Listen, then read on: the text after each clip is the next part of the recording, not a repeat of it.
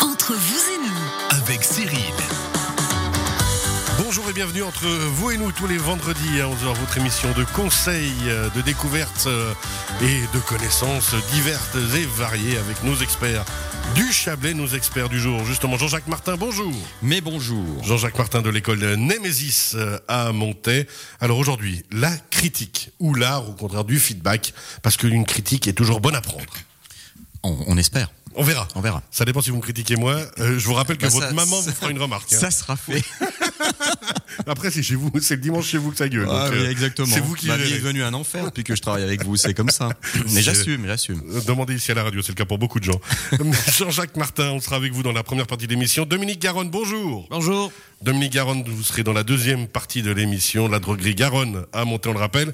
Aujourd'hui, sujet à nouveau important, ô combien important, qu'on ose peut-être pas assez aborder, la constipation. La constipation, exactement. Et je sens que ça va dévier euh, parmi nos experts. Ils sont déjà inspirés au niveau des jeux de mots, je ne vous le cache pas. Ah bon On restera le plus sérieux possible, Dominique, euh, de la droguerie Garonne. On le rappelle, deuxième partie de l'émission, la constipation. Et Blaise Fournier, bonjour. Et bonjour. Comment ça va? Mais ça va très bien. Je pas constipé ce matin, donc tout va bien. C'est bon, le transit fonctionne. En tout cas, le transit euh, au niveau routier. Ça commence, ça va être n'importe quoi. Blaise Fournier euh, de la Raiffeisen du Haut-Léman, on le rappelle. Alors, euh, avec vous, on va continuer un concept qu'on a déjà abordé, c'est euh, le processus dans le cadre de l'achat d'un bien immobilier. Absolument. Et puis on a vu la dernière fois donc les aspects un petit peu euh, théoriques et techniques. Et puis ce matin, on partira un petit peu plus sur les aspects réglementaires. Les règlements et puis bah, comment évaluer aussi euh, son bien immobilier. Ce sera dans la troisième partie de l'émission, trois sujets à nouveau passionnants. Je reviens donc vers vous, Jean-Jacques Martin, pour, euh, on le rappelle, l'école des Mésis à Montaix, parler de la critique ou l'art du feedback, puisqu'il faut, je le disais avant, accepter la critique et surtout, euh, ben voilà, l'utiliser. Bah, dans un siècle, enfin, où la communication est, est reine, je pense que c'est important d'appliquer la notion du feedback. Alors, on va peut-être le rappeler. Donc, vous savez, quand on communique ensemble, on établit un, un registre en boucle. C'est-à-dire, on a un locuteur, on a un récepteur, on a une variable, parfois, ce qu'on appelle le bruit. C'est-à-dire que si quelqu'un, par exemple, on pose des lunettes, ça vient altérer la qualité de l'information ou du transfert d'information. Donc ça, c'est une variable. Parfois, elle est grande, parfois, elle est faible. Puis, finalement, pour être certain qu'on a bien transmis l'information, eh bien, qu'est-ce qu'on fait? On pose une question. C'est un feedback. On va essayer d'obtenir une réponse euh, de la part de l'interlocuteur qu'on a en face. Et puis comme ça, une réponse qui soit un peu dans le thème de ce qu'on a expliqué, histoire d'être sûr que la personne a bien compris. Quoi. Totalement, qu'il soit pas totalement constipé au niveau de l'information pour Ah, reprendre la thématique. Donc, c'est également évidemment un des plus puissants moyens de transfert cognitif. C'est pour ça que c'est important d'encourager les parents à donner des feedbacks à leurs enfants. Mais on verra un petit peu, il y a des dangers hein, dans, par rapport à ça, parce que souvent aujourd'hui, on a plutôt tendance à croire que les enfants peuvent apprendre par eux-mêmes et que bah, les outils informatiques. Alors, je sais que je passe pas pour un homme moderne, mais pour autant, je, je, je travaille beaucoup avec euh, les outils euh, non technologique de l'intelligence artificielle, vous le savez, mais je suis aussi conscient, notamment, qu'il est très important de connecter des cerveaux. D'abord et avant tout, avant de connecter des outils, il faut d'abord connecter des cerveaux entre eux. Et donc, c'est important que les parents communiquent avec leurs enfants, leur donnent des feedbacks. Et euh, c'est un peu le danger aujourd'hui des tablettes et des smartphones où parfois on a l'impression que ça suffit pour euh, établir une communication constructive. Non, non, pas du tout. Euh, au contraire, encourager la communication en famille, c'est fondamental. Alors, ce processus dont on parlait de, de feedback, hein, c'est un processus de questionnement. Euh, c'est une technique qui a été pratiquée, vous voyez, c'est très moderne par Socrate, hein, qui est un petit Ah ouais. peu l'instigateur, un philosophe grec bien connu, pas le footballeur, hein, qui a vécu au 5e siècle avant Jésus-Christ. Là, voyez, déjà en hein. train de s'emballer. Oui, Ah, ouais, j'ai vu, c'est pour ça que j'ai corrigé. J'ai tout de suite vu le feedback, je me suis dit, voilà, on va regarder ça. Et donc, euh, 5e siècle avant Jésus-Christ, vous voyez, la, la méthode a été euh, drillée, et puis c'est celle qui fonctionne le mieux encore aujourd'hui. On parle souvent hein, de lui dans les cours de management comme un modèle pédagogique, hein, car il avait la particularité d'enseigner par une position qu'on appelle la maïotique, c'est-à-dire l'art de faire accoucher de la vérité par des questions successives. Et puis, euh, en posant ces questions, on invite progressivement le récepteur à construire son savoir. Donc ça, c'est un outil pédagogique qu'on utilise fréquemment dans le domaine de, la classe, hein, c'est-à-dire on va poser des questions jusqu'à ce que progressivement euh, l'étudiant euh, vienne avec une bonne réponse, qu'il se l'approprie. Donc il fasse tout chemin pour se l'approprier. J'adore cette phrase, faire accoucher de la vérité. Alors ça, c'est, elle est, elle est belle et elle est d'une symbolique extraordinaire Totalement. Elle n'est pas de moi. Elle a été largement pratiquée depuis 2500 ans. Mais enfin, en effet, la métaphore est là. En bref, Socrate montrait, et ça c'est très important, à celui qui se croyait ignorant, qu'il est en fait savant. Et ça, vous voyez, il y a ce côté positif dans le feedback. C'est important de montrer aux gens que c'est pas parce qu'on pose des questions, c'est pas parce qu'on croit ignorer quelque chose que c'est forcément la vérité. Justement, par ce questionnement, on se rend compte qu'on avait en nous la réponse et donc par conséquent, c'est le fameux Eureka, j'ai trouvé. Et finalement, euh, ben, on est conscient qu'on sait. Donc savoir que l'on sait, c'est important. C'est génial. Voilà. je- à chaque fois qu'il parle, je me sens de moins en moins bête au fur et à mesure du temps. Euh, Dans, dans trois ans, j'ai Bah, on m'a payé pour ça. on m'a on donné bien. ce mandat, m'a dit il faut vraiment vous travaillez. Mais Cyril, maintenant tu sais que tu Ouais, sais que c'est ça. moins bête. en fait. je sais, je sais que je suis moins bête. Et c'est déjà une première étape.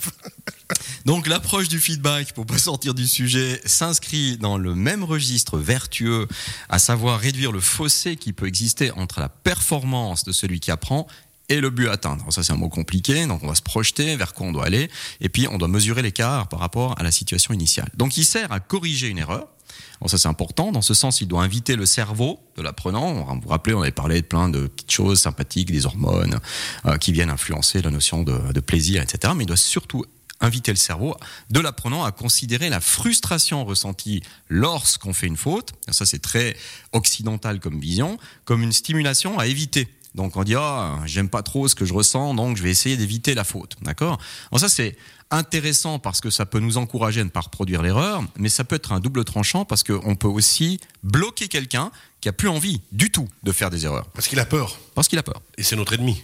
Exactement. Et ça, c'est très important au niveau du feedback d'être encourageant en disant on va tirer, vous verrez un petit peu plus tard, hein, on va tirer une leçon de ce qu'on a, de, de l'erreur qu'on a fait. Je vous ai déjà dit, on apprend beaucoup plus de ces erreurs que de ce qu'on fait juste. Alors, Jean-Jacques, j'ai une question par rapport à ça. Euh, finalement, le fait de répondre faux, euh, si on a réfléchi à cette réponse, c'est qu'on a un argument. Oui. Alors moi, j'aime bien finalement quand on, on, on a quelqu'un qui vient avec une solution qui est pas bonne, Mhm. c'est dire quels sont tes arguments pour amener cette solution.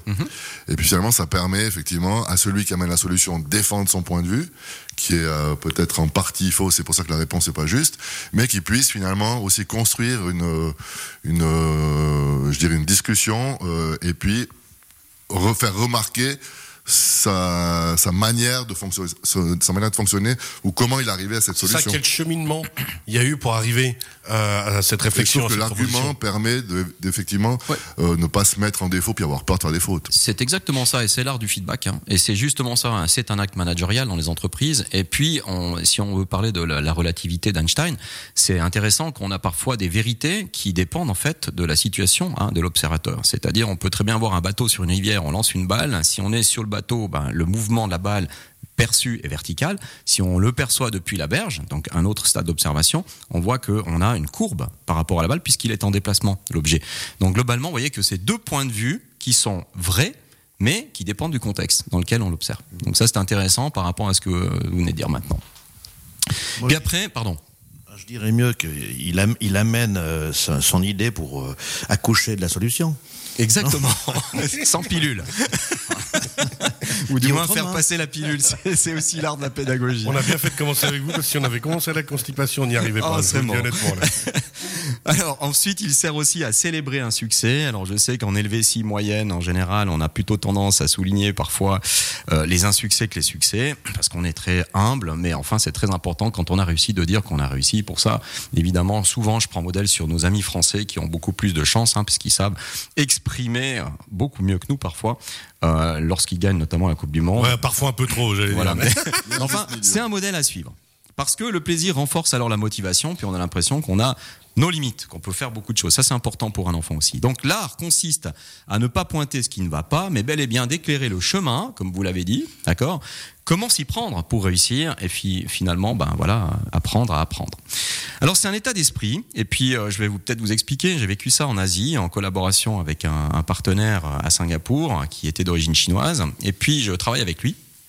Et à chaque difficulté avec nos équipes sur place, pendant plusieurs mois, euh, je rencontrais, je présentais cela aux équipes comme un problème à résoudre.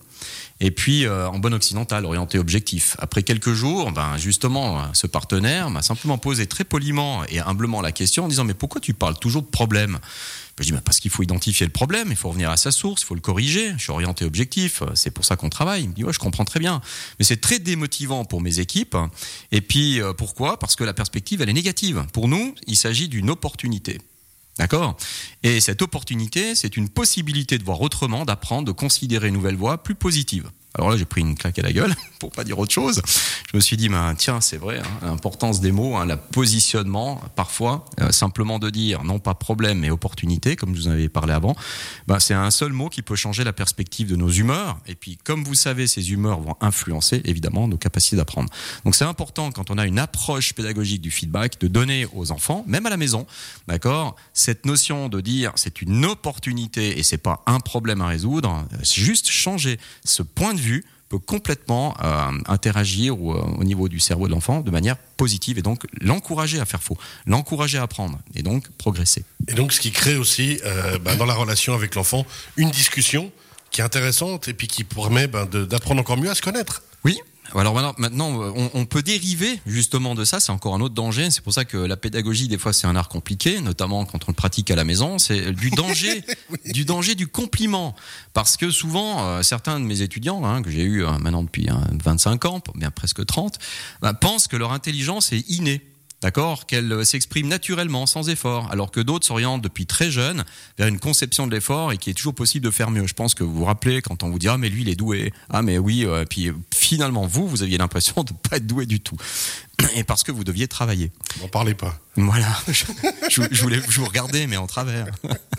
Un étudiant doué, selon les paroles des professeurs, hein, peuvent rencontrer progressivement des difficultés dans leur parcours. Et ça, c'est le paradoxe. Notamment dans les années de gymnase ou de lycée, où l'on compte sur la gestion d'un volume de travail, recourant à des techniques de travail qui sont centrées sur l'effort, qu'on doit entraîner. Le cerveau doit s'entraîner à cette notion-là. Donc, les enfants, parfois, qui ont justement des parcours sans effort, peuvent parfois rencontrer des difficultés. Et là, si on a simplement souligné sans cesse le côté doué d'un étudiant, alors on peut favoriser l'émergence d'un risque qui considère, lui, cet étudiant, l'effort comme la ressource basse. C'est-à-dire laisser à des gens qui euh, finalement sont moins doués. Donc il veut pas forcément se l'approprier.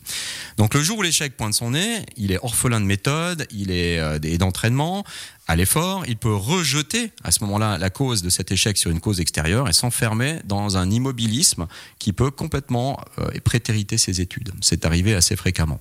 Ouais, c'est- mais c'est des- effectivement des cas qu'on voit et qu'on qu'on doit justement mieux appréhender. C'est pas euh, nécessairement l'élève qui a un problème, c'est la compréhension euh, du milieu et des études qui devient difficile. Exactement. Alors moi, je, je me rappelle ma mère qui me disait oui, mais toi t'es doué, ta sœur elle doit travailler. C'était le contraire. C'est elle qui était douée. Moi, je travaillais beaucoup, mais elle le voyait pas. Je faisais ça en cachette.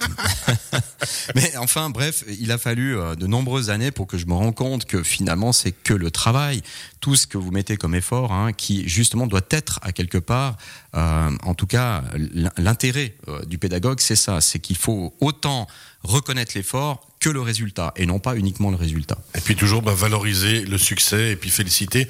Blaise, une question, il nous reste à peu près une minute. Oui, alors, mais euh, justement, si, euh, si euh, le- l'enfant est doué pendant euh, sa scolarité euh, obligatoire, et puis qu'il n'a pas besoin de- d'en faire plus, et derrière, il a euh, ce problème-là, justement, euh, d'effort qu'il n'est pas prêt à faire, Oui. euh, qu'est-ce qu'il faut faire alors au préalable pendant sa scolarité obligatoire? Est-ce qu'il faut le, le faire passer des années euh, en plus, ou est-ce qu'il faut lui donner plus de travail ou plus de réflexion? Parce que finalement, le problème, il ne sera pas résolu. Alors là, je vais répondre par un petit, un, petit artifice qu'on appelle l'effet Ikea en psychologie, hein, peut-être pour vous expliquer. C'est que le consommateur, quand on parle d'Ikea, a tendance à attribuer inconsciemment une plus grande valeur aux objets qu'ils ont partiellement contribué à créer, même si l'effet amateur peut rester visible à la fin. D'accord?